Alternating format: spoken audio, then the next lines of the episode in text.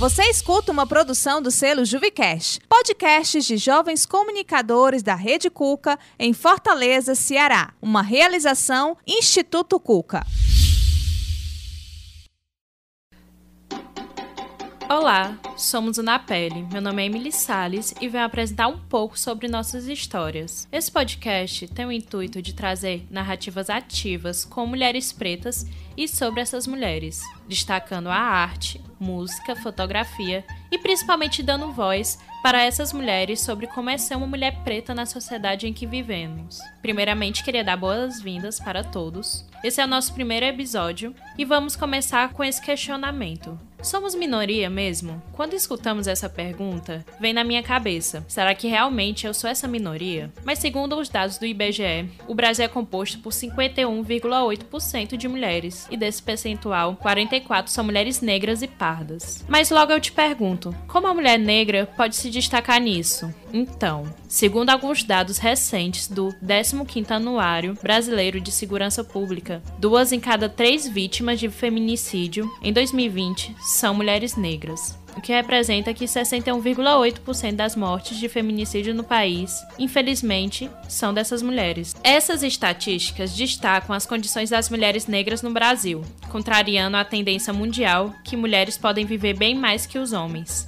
Lembrando que o feminicídio é respaldado pela lei 13.104 do ano de 2015, que agravava um homicídio cometido contra uma mulher como resultado ou em conjunto de violência doméstica e familiar ou como fruto da discriminação de gênero. Mas sem muito textão, seguimos esse podcast com a nossa convidada, Tamara Lopes. É uma mulher negra, bissexual, moradora de periferia e artista, mestranda em comunicação pela Universidade Federal do Ceará, formada em comunicação social e especialista em cinema e audiovisual pela Universidade Estácio. Tamara utiliza sua arte como uma forma de revelar ao mundo a sua realidade. A artista começou na fotografia em 2012, foi contemplada com editais e participou de amostras de fotografia também. É professora e hoje atua no teatro e na dança. Ela vai falar um pouco sobre o nosso tema de hoje, mas deixando esse questionamento: será que ela se enquadra nesse tópico? Então, Tamara, me conta como é ser essa mulher negra na sua casa, trabalho e nesse presente social e político que estamos vivendo. Uma mulher negra, ela sempre fala que é uma mulher negra, uma mulher branca é uma mulher e um homem branco é uma pessoa. O que isso significa? Significa que o mundo, a sociedade foi feita para e por homens brancos. E nisso a gente está falando de homens brancos cis hétero. Quando você faz parte de um grupo que não pertence a esse tipo de pessoa, esse tipo de grupo social, você é tratado como minoria. Então, quando a gente fala minoria, a gente não está falando do quantitativo. A gente está falando de uma segregação social que é feita, que o dominante é o homem branco e os demais, todos os outros, são os outros. Né? São vistos como figuras é, muitas vezes não ligadas a humanidade que sempre está atrelada à figura do homem branco. Dito tudo isto, eu, enquanto mulher negra, eu estou aqui, como vocês escutaram, né, é, burlando essa estatística que é posta aqui pra gente pro meu corpo. Eu sou uma acadêmica, eu curso de comunicação social, eu sou uma artista, eu sou uma fotógrafa. Então eu estou em vários lugares em que as pessoas não esperam que o meu corpo habite, porque elas estão mais acostumadas a verem homens brancos ocupando esses espaços. Todos esses que eu acabei de citar, né? a academia, que no caso é a universidade, é, o mercado de trabalho voltado para a fotografia e também para o jornalismo, né, que é a minha área de formação. Então, falando tudo isso, é difícil. Porém, entretanto, todavia, não é por conta dessas dificuldades que eu vou deixar de mostrar o meu trabalho, que eu vou deixar de aperfeiçoar as coisas que eu gosto de fazer e que eu vou deixar de, de ser no mundo. Toda vida que eu chego em algum lugar, eu afirmo na minha mini bio que eu sou, eu pauto que eu sou uma mulher negra, eu pauto que eu sou uma mulher bissexual, que eu sou de periferia. Por que isso? Porque as pessoas não estão acostumadas a perceber que existem potência nesses lugares, nesses espaços, nesses corpos específicos que são chamados de minoria. Então, como é que você se sente sendo enquadrada nesse estereotipo, né, que a sociedade acabou colocando? A mulher negra ou ela é vítima, a barraqueira, um objeto sexual. E você não entra em nenhum desses tópicos, nenhuma mulher negra entra em nenhum desses tópicos. Então, como é que você se vê além disso, sabe? Como é que você tenta demonstrar? Não que a gente seja obrigada a demonstrar para as pessoas que a gente vai além disso, mas como é que você luta contra todo esse sistema? Eu, especificamente, agora eu vou falar sobre o indivíduo, né? Quando eu fui na pergunta anterior, eu falei muito sobre o coletivo, né? E agora eu vou tratar do individual. Eu, Tamara Lopes, eu uso muito do meu conhecimento. Eu vou atrás de estudar, eu vou atrás de meio que comprovar as pessoas por meio do meu discurso e tudo. E também através do meu senso de humor, eu tento fazer com que as pessoas não me associem a esses estereótipos. Porém, mesmo tentando, vão sim nos tentar nos colocar nessas caixinhas, né? Que, que são extremamente tóxicas, que afetam a nossa saúde mental, porque muitas vezes, em alguma discussão, por mais polida que eu seja, por mais educada, por mais tranquila que a minha fala esteja, ela pode ser danosa para o ouvido de uma pessoa branca, porque ela, pessoa branca, não vai querer ser confrontada em momento nenhum. Olha, vejam só, ninguém quer estar no lugar de violento, de opressor, do vilão. Ninguém quer estar nesse lugar. E a pessoa branca, né, como dominante, como opressor que é, não vai jamais admitir isso. Então, por mais que eu levante essa pauta de uma forma tranquila, sempre vão me taxar como barraqueira por conta que não vão querer escutar, às vezes não nos escutam, né? E aí eu vou citar de novo Grada Quilomba, porque hashtag sou fã. e tem uma parte do texto dela que é o primeiro capítulo do Memórias de Plantação, inclusive recomendo. É, ela fala sobre a máscara a máscara física que a negra Anastácia, que era uma mulher negra escravizada, utilizava, que além de tapar a boca, ela tinha um ferro que empurrava a língua, que não fazia sequer que a Anastácia tivesse a possibilidade de comer utilizando aquela máscara. Então era uma forma de domínio. E aí a, a Grada pergunta: o que será que teria na voz da Anastácia que incomodaria tanto o homem branco? O que, é que tem na nossa voz que incomoda tanto? Tem essa tomada de consciência que a gente tenta fazer com, com esse outro, né? Com a branquitude. Eles não querem, muitas vezes eles não querem perceber seus erros, não querem ser julgados, não querem estar, como falei anteriormente, no lugar de pessoas ruins, né? E aí, dessa forma, eles colocam a gente como outro e sempre o outro numa posição negativa da história, né? Teve até uma vez que eu estava num, num, grupo de pesquisa e aí um professor disse assim: ah, mas é, a gente tem que ver também que existem estereótipos para as pessoas brancas. Por exemplo, o, o homem branco de óculos ele vai ser o nerd. O homem branco assim assado vai ser. E aí, ao longo do que ele foi falando, eu fui percebendo todos os estereótipos que estão ligados a coisas boas ou que não são nocivas são colocados para a pessoa branca. Então, a, a cor, no final das contas, ela chega primeiro. Se você, por acaso, é, acha que, que isso não tem nenhuma relação, volte duas casas e saia dessa ingenuidade, porque, infelizmente, a gente, né, pessoas negras, nós estamos sempre relacionados a estereótipos negativos. E aí o que, que acontece? É, é cansativo você provar que você você provar um crime que você não cometeu. Porque já é te colocar no lugar de criminoso, no lugar de marginal, no lugar de nocivo. E é cansativo, mas aquela coisa, a gente infelizmente acaba se acostumando. Então, eu não vou ficar estagnada, eu sei que existem várias coisas, vários processos, vários lugares que não vão me, aceitar, assim como não me aceitam mesmo eu estando lá. Mas eu estou lá, porque eu quero. Entendeu? Então, se eu quero ser uma ótima jornalista, eu vou ocupar esses espaços. Eu vou sofrer ocupando esses espaços e eu, te, eu tenho noção de que isso vai acontecer, mas eu vou buscar o que eu quero, entendeu? Então é muito nesse sentido, sabe? De você não deixar que tudo isso, toda essa pressão social, impeça você de, de caminhar. Né? Então, é bem importante trazer isso que a mulher preta, ela passa por esse papel, né, de sofredora, de vítima, e que a minoria, em relação tanto à cor da pele como o gênero, ela traz como se ela fosse culpada né, por todo esse estereotipo que a sociedade coloca dentro dela, né? Então, assim, é, se a mulher preta quiser ser alguém na vida, ela vai ter que ser cinco vezes mais do que um homem branco, cinco vezes mais do que uma mulher branca. Se ela quiser ser aceita, ela vai ter que ser a mulher preta, como a gente pode ver. Beyoncé, Rihanna, elas são mulheres extremamente talentosas, são mulheres mundialmente conhecidas, mas elas precisaram ficar dez vezes melhores do que qualquer artista para ter um tipo de, de reconhecimento e mesmo assim elas não recebem tanto reconhecimento que elas precisam ter, né? E a gente tem esse esse histórico, né, de estereotipar a mulher preta. Ah, você ou você é a mulher preta da Globeleza, a mulata, ou você é a raivosa, você é a nossa empregada, sabe? Você não é exatamente uma mulher que você tem o seu livre arbítrio e que você escolhe o que você quiser ser, né?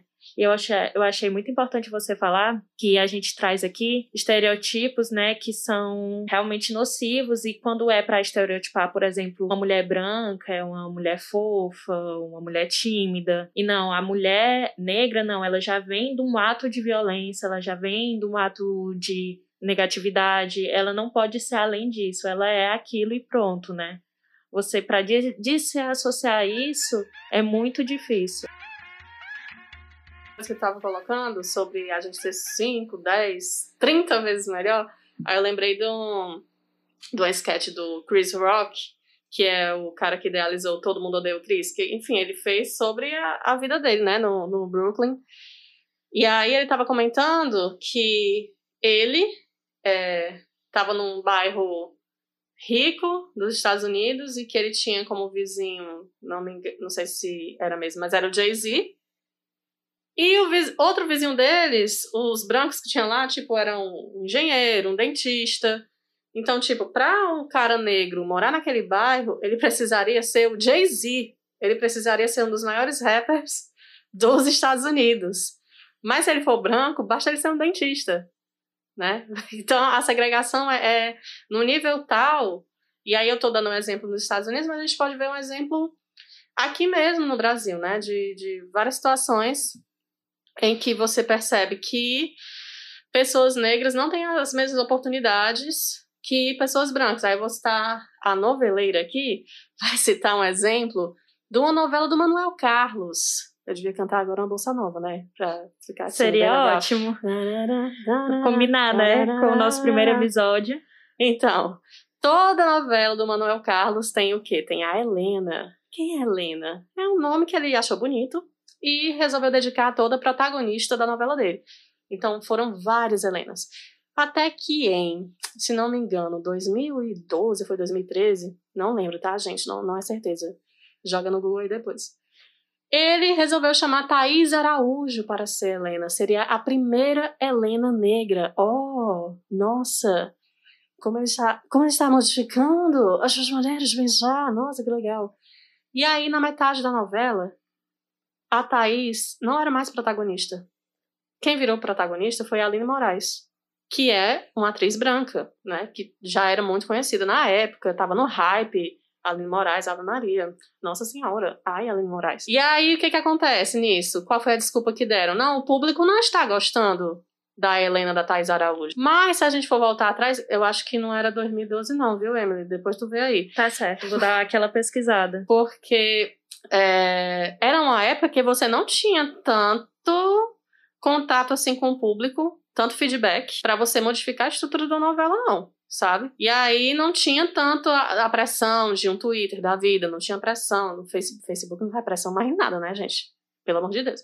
Mas enfim, não se tinha ainda tudo isso, e aí ele resolveu tirar de foco a protagonista, a Helena, e colocar outra personagem, que era uma personagem branca. Então aí você pensa, não mudou nada, não houve nenhuma modificação. Quando você vai pensar é, nos maiores apresentadores de televisão do Brasil, você lembra logo de homens brancos. Porque o homem branco, ele apresenta o programa para a família brasileira. A mulher branca apresenta o programa para as mulheres brasileiras. E a mulher negra não apresenta nada, não. Ela, no máximo, aparece ali e acolá. Hoje a gente está vendo isso se modificar, óbvio. A gente está tendo um, um progresso nesse sentido, né? Maju Coutinho está indo para o Fantástico. É, temos várias outras repórteres negras aparecendo. Tem alguns âncoras e alguns municípios, é ótimo, né? Alguns estados brasileiros já temos é, algumas mulheres negras apresentando o programa mas ainda não é todo mundo não, né? Se a gente for pensar no que a Emily colocou aqui no começo, que mais de 50%, 54% da população brasileira é de pessoas negras, como é que eu não me vejo na televisão, sabe? Está errado, está errado. É, então realmente ele, a gente colocar que a gente é a minoria, é, a gente é a minoria quando é algo positivo, quando é algo para ser mostrado, né? Então realmente a gente é a minoria porque a gente não é visto, a gente não é ouvido, a gente não é citado, não é falado, né? Então, para isso, a gente realmente é a minoria, né? Mas para silenciar, para definir quem a gente é, para a gente sofrer violência sem nenhum motivo aparente, a gente não vira essa minoria. Quando a gente vai, é, por exemplo, a maioria das pessoas encarceradas hoje no Brasil são, são pessoas negras. Mas essas pessoas são as pessoas mais perigosas? Aí a gente vai para uma pesquisa do Atlas da Violência, e a gente vai consultar e perceber que a maioria das pessoas que fazem crimes é, danosos, homicídio, feminicídio e tal, são pessoas brancas, são homens brancos. Porém, entretanto, todavia, a permanência dessas pessoas na prisão é reduzida, a pena é diminuída, existem advogados para tra trabalhar e defender essas pessoas. Já pessoas negras, não. Né? Por Inclusive, tem um bem recente de uma mãe que roubou miojo para alimentar seu filho, porque nós estamos vivendo uma crise econômica terrível aqui nesse país. Pessoas passando fome. E aí ela foi presa e ficou dias e dias lá. E ainda saiu falando que queria aprender a ser gente.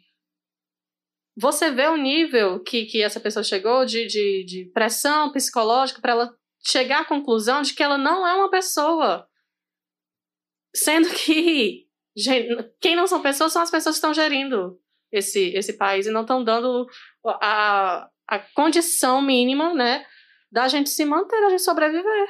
Tá um negócio assim terrível. As pessoas mais afetadas são as pessoas negras, são essa maioria que infelizmente está em, em subemprego, está desempregada, não tem auxílio do, não tem auxílio emergencial que chegue na família dessas pessoas, entendeu? Bom, é, eu queria citar aqui um estudo que eu acabei de lembrar, né? Quando a Tamara estava conversando, é, sobre a adultificação, né, que é um estudo dos Estados Unidos. A universidade exatamente eu não vou poder dar a vocês, mas depois vocês dão uma pesquisada, né? Que praticamente esse estudo fala como a sociedade vê garotas pretas, né? Praticamente meninas negras precisam de menos proteção, acolhimento, são mais independentes e sabem mais sobre o sexo que as meninas brancas, né? O que a gente já entrou em relação aos estereotipos que são colocados na gente. Esse estudo, aliás, traz estatísticas de violência que meninas pretas, mesmo crianças, garotas, é, sofrem bem mais violência do que garotas brancas, né? Eu também queria dar um exemplo muito interessante sobre o caso do cantor né, estadunidense, que é o Eric Kelly, ele, ele hoje em dia, eu acredito que ele ainda está preso, né? Mas ele passou muito tempo, é, praticamente quase 20 anos da vida dele. Tem um, uma série na Netflix que é Sobrevivendo ao Eric Kelly. E nesse, nesse documentário, né, que é uma série também, ela, ela cita, né, várias mulheres pretas que sofreram abusos tanto sexuais como psicológicos dele. E o engraçado é que ele, como um homem preto, ele realmente ele não sofreu sofreu muito em relação à mídia. Muitas vezes ele era visto como um, um piada, porque realmente vazou vídeos dele abusando de crianças e adolescentes. E o engraçado que a série também cita é o fato que se ele tivesse feito isso com mulheres brancas nos Estados Unidos, é, praticamente a sociedade e a mídia vê ele de outra forma do que com mulheres pretas, né? Precisou de muita luta, precisou de muito protesto para finalmente a justiça abrir os olhos e fazer alguma coisa em relação a ele. E aqui para a gente continuar nosso podcast com a nossa convidada especial, Tamara. Então, Tamara, é, você queria contar alguma história sobre que tem a ver com o nosso tema, né? Alguma história que possa meio que dar um belo exemplo para o nosso público. Eu vou contar histórias, histórias de vida. Agora, agora virou o, o quadro Histórias de Vida do Na Pele. Vamos lá. É... Se exponha um pouco, vai. Eu vou me expor a exposição aqui. é sempre bom. tô vendo aqui. Mas enfim, sim, mas é, vamos lá. A gente tá falando sobre estereótipos e a gente tá falando principalmente que é, nossa, nossa condição de ser no mundo, ela sempre é lida de algumas formas. Né? Então, antes de eu chegar em qualquer lugar, eu já chego com o estereótipo de uma mulher negra. Ninguém sabe que a Tamara tem o currículo que tem. Ninguém sabe que a Tamara é fotógrafa. Ninguém sabe disso. As pessoas olham para mim e só enxergam uma mulher, porque eu tenho fisionomia de um corpo feminino, que aí também é algo que pode ser questionado e tal. E aí a gente não vai entrar hoje nesse debate do que é ser mulher no mundo, mas enfim. Por ter traços femininos, sou uma mulher. Por ter a cor negra na pele, negra. Tá.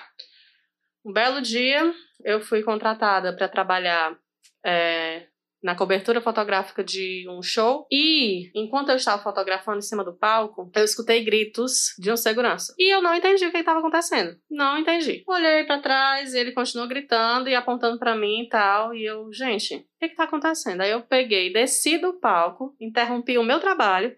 Desci do palco, ele disse: Você não pode estar aí. Aí eu, como assim eu não posso estar aqui? Mostrei para ele o crachá do evento e eu tava com a câmera. Aí ele, ah, desculpa e tal. Sendo que eu nem entendi direito o que ele falou na desculpa, porque depois do desculpa vem sempre um texto que geralmente. E, vale ressaltar, é no Segurança Branco.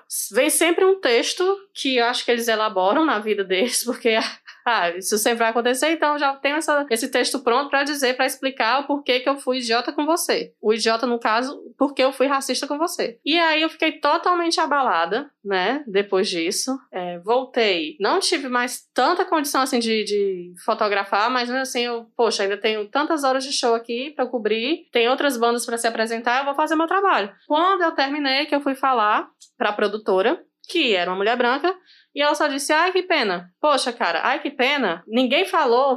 Eu preciso avisar pro segurança com antecedência que a fotógrafa que vai chegar é negra. Eu preciso avisar pro porteiro que a minha amiga que vai chegar na minha casa é uma mulher negra, para ele não tratar, não destratá-la. Eu preciso, sempre eu vou precisar Entendeu? Teve outra situação também, eu, aliás, são várias outras situações, né, de, também nesse trabalho de fotografia, porque como eu falei, geralmente quem está ocupando esse lugar de fotógrafo é um homem branco, né? Ele já tem, você já sabe como ele é, você já sabe o corte de cabelo, você já sabe o tipo de mochila que ele vai usar, você já você já tem na sua cabeça visualmente a ideia do que é um fotógrafo e você associa sempre a um homem branco. Quando eu chego nos lugares, as pessoas se surpreendem e se surpreendem num primeiro momento, negativamente. Porque quando eu chego, já, ah, eita, ah, não tinha outra pessoa, não. Como assim? E aí, depois que recebem o meu trabalho, aí vão repassar para outras pessoas. Ai, que a Tamara é muito legal, ela é muito divertida, não sei o quê. E aí vem aquele negócio que eu falei lá no começo. Eu percebo todo o racismo que eu sofro. Eu já estou numa condição de vida, eu já sou uma mulher preta que tem noção, que é racializada, e eu percebo tudo que acontece. Mas eu tento não ficar estagnada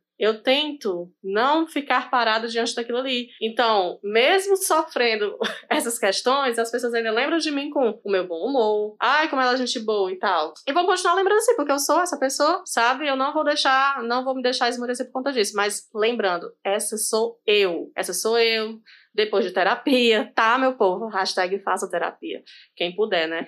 Ah, vou, ah professora. Aqui eu sou professora, né? Toda vida quando eu vou, toda vida quando eu vou falar de alguém falando comigo, ai, professora, bem doida. Sim. Eu não tenho condições de pagar um terapeuta. E aí, mulher? Aí eu digo, mulher, é o seguinte: você vai em qualquer universidade, qualquer, público ou particular, que tenha um curso de psicologia. Eles vão ter lá um, uma clínica de atendimento gratuito para qualquer pessoa. Basta você, óbvio, pegar o telefone de lá, agendar tudo direitinho. Tem outros lugares também, como o Instituto Biadot, que você pode buscar atendimento psicológico. Tem outros lugares também com um preço mais acessível, mas os preços acessíveis eu não vou divulgar não, só divulguei aqui de graça. Porque é isso, né? Ninguém tá aqui. Não tá fácil para ninguém, mas não é. Estamos todo mundo... Não fazemos propagandas ainda, gente. Exatamente. Então é todo mundo aqui tá passando dificuldade, tá difícil para todo mundo. Também não vou dizer ai, gaste dinheiro com isso aí não. Mas busque, busque estar tá com a sua saúde mental em dia, sabe? Porque é fundamental isso. Beba água, alimente seu corpo. Só um lembrete, gente. É uma coisa que eu tinha conversado com alguns amigos. Quando vocês forem conversar com a gente, a gente sabe falar sobre outras coisas. Nem sempre a gente vai falar sobre militância ou racismo o machismo, a gente sabe outras coisas, a gente sabe arte, a gente sabe música, a gente sabe fofocas, a gente sabe tudo, tudo. Então, a gente não associa a gente só nesse lado. Somos além disso, né? É isso que a gente tá tentando trazer. Que somos bem além disso. A Tamara é professora, é fotógrafa, é dançarina. Ai. É digital influencer, é tudo. Inclusive, e eu sigam. também.